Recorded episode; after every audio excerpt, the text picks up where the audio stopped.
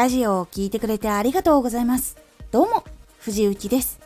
さて、今回のテーマは、収録の時に気になるリップノイズ対策はしていますか？収録の時に唇が鳴ったりとか舌を動かす時に口の中が音出てしまったりすることってありませんか？こちらの対策についてこれからお話をしていきます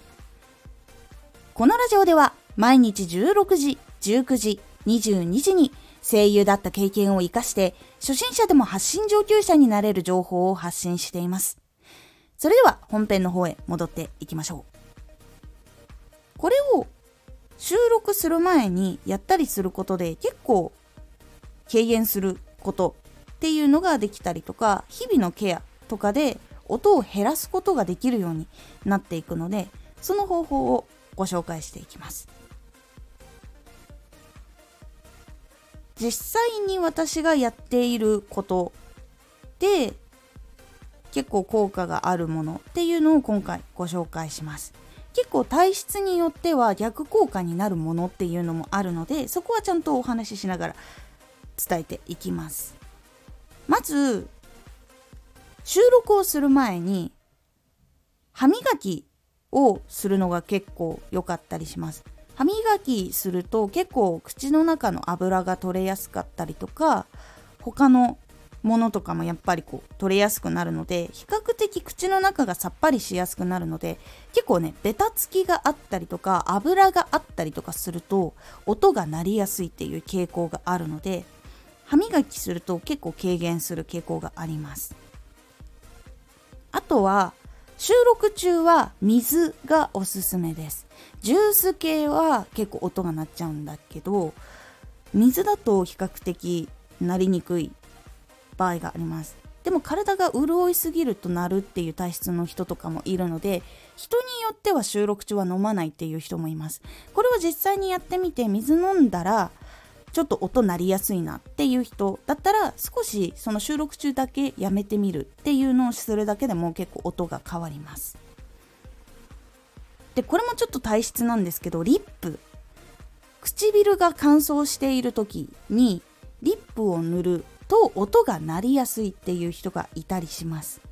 私の場合は収録の前にはリップは塗らないようにしている派です。鳴るような気がしているっていうのと鳴ったことがあるっていうのがあるので私は収録の時はリップは塗らないようにしております。でも逆に乾燥しているからリップ塗った方が音が鳴らないっていう人もいるのでこれもやってみて鳴るか鳴らないかっていうのを自分で確認した方が結構いいです。そして他には加湿器。これで部屋を潤す。そうすることで声が出やすいっていう人もいるし口が鳴りにくくなるっていう人もいます。乾燥するとやっぱり唾液がべたつきやすくなるのでそれで鳴るっていう人もいるんですけどこれもまた逆もいます。加湿すると結構水分が多くなりすぎて音が鳴ってしまうっていう人とかもいるのでこれも自分の体質に合った方法を選んでやってみてください。そして飲み物系の話なんですけどこれ先ほども言ったんですけどジュースは音が鳴りやすいのでダメです。これ糖質とかが唾液とかに反応したりとかして唾液がいっぱい出たりとかして出過ぎてしまうことによって音が鳴ってしまうっていうのがあるのでジュース系とかはやめた方がいいです。炭酸系とかもやっぱりやめた方がいいです。唾液いっぱい出るので。あとは口を逆に乾燥させてしまうのがあるのでウーロン茶とかお茶を避けるっていう人もいます。乾燥しすぎるとうまくできませんっていう人もいるのでお茶もあまりおすすめはしていません。なのでやっぱり水がおすすめです。あと日々水をちょっと多めに飲むようにしておくのがいいです。私は2リットル飲むようにしています。体の中の水を入れ替えるっていう感覚でできるだけその新鮮な水を取り入れるようにするっていうようにしてます。そうするとやっぱり体の中の老廃物とかも流れていくのでで今結構その2リッターじゃなくてもいいみたいな話っていうのが出ているのでそれはちょっといろいろ情報を調べてからやった方がいいかと思います。2リッターだとちょっと飲みすぎていろんな栄養出過ぎてしまうっていうこととかもあったりとかするみたいなので私も2リッター以上飲むことはなくなりました。だからその前後ぐらいにしています。そうすると結構体の老廃物とかが出ていくので唾液とかもサラサラになりやすいので音が鳴りにくくなります。これは体質改善の方にちょっとなっていくのですぐに効果は出ないんですけど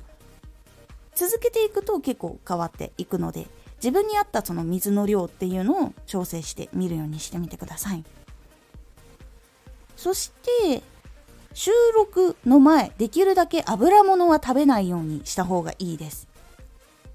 油ってやっぱり唇とか口の中に残りやすいです。歯磨きとかしてある程度落とせるに落とせるんですけどそれでもやっぱこう唇のどこかに残ってたりとかっていうことがあったりするので結構音鳴りやすいんです油って。なので油物は控えた方がいいです、まあ、体質上油物を取った方が声の出がいいんですっていう人とかもいるのでここも体質上のお話にはなりますが唇とかに残ったやつはなりやすいのでもし食べたらしっかりと拭き取る。で口の中はしっかり歯磨きをするっていうことで結構変わりやすくなります。ということが結構その収録する時に気をつけていることになります。リップノイズっていうのは結構その体質が影響していたりとかあとは食べ物の影響を受けたりとかもします。他には舌とか表情筋とかの筋力その口の中をその発音する時に結構構成するその舌とかほっぺとかそこの部分とかでなりやすいっていうこともあったりします。これはちょっと前にご紹介した母音法とか母音トレーニングとかこれを続けると結構その筋力っていうのがついてくるので少しずつ音は軽減しやすいかなと思います。筋力とか瞬発力っていうのがなかったりすると口が開く時にちょっともたついてしまってそのやっぱりもたっとする瞬間に音が鳴るっていうことは結構多いのですぐパッて話せるとかいうのは大事になってくる部分かなと思います。なのでこれが結構リップノイズで影響しやすいものになっています。あとはマイクとの距離ですね。マイクとの距離を以前マイクとの適切な距離っていうのをラジオでご紹介しているんですけどやっぱり近すぎると音拾いやすいので入りやすいです。なので拳2つ分離してやるっていうのが結構おすすめです。この辺りを結構気にしてやるだけでもリップノイズの対策っていうのは結構できますので是非リップノイズいつも入って気になるもしくは編集でカットしているっていう方結構気をつけるだけでも改善はできるので悩んでいる方試しにやってみてください。今回のおすすめラジオ。成功するためには予測をしてみよう。成功するためにはいろんな情報を集めてこれはこういう風になるかもしれない。っていう風に考えて実行するっていうことが結構大事だったりしますその時のどういう情報を集めたらいいのかとかどういう風に実行してその後もどうしたらいいのかっていうお話をしておりますこのラジオでは毎日16時、19時、22時に声優だった経験を活かして初心者でも発信上級者になれる情報を発信していますのでフォローしてお待ちください。毎週2回火曜日と土曜日に藤内から本気で発信するあなたに送るマッチョなプレミアムラジオを公開しています有益な内容をしっかり発信するあなただからこそ収益化してほしいラジオ活動を中心に新しい広がりにつながっていってほしい毎週2回火曜日と土曜日ぜひお聴きくださいツイッターもやってます。ツイッターでは活動している中で気がついたことや役に立ったことをお伝えしています。ぜひこちらもチェックしてみてね。コメントやレター、いつもありがとうございます。では、また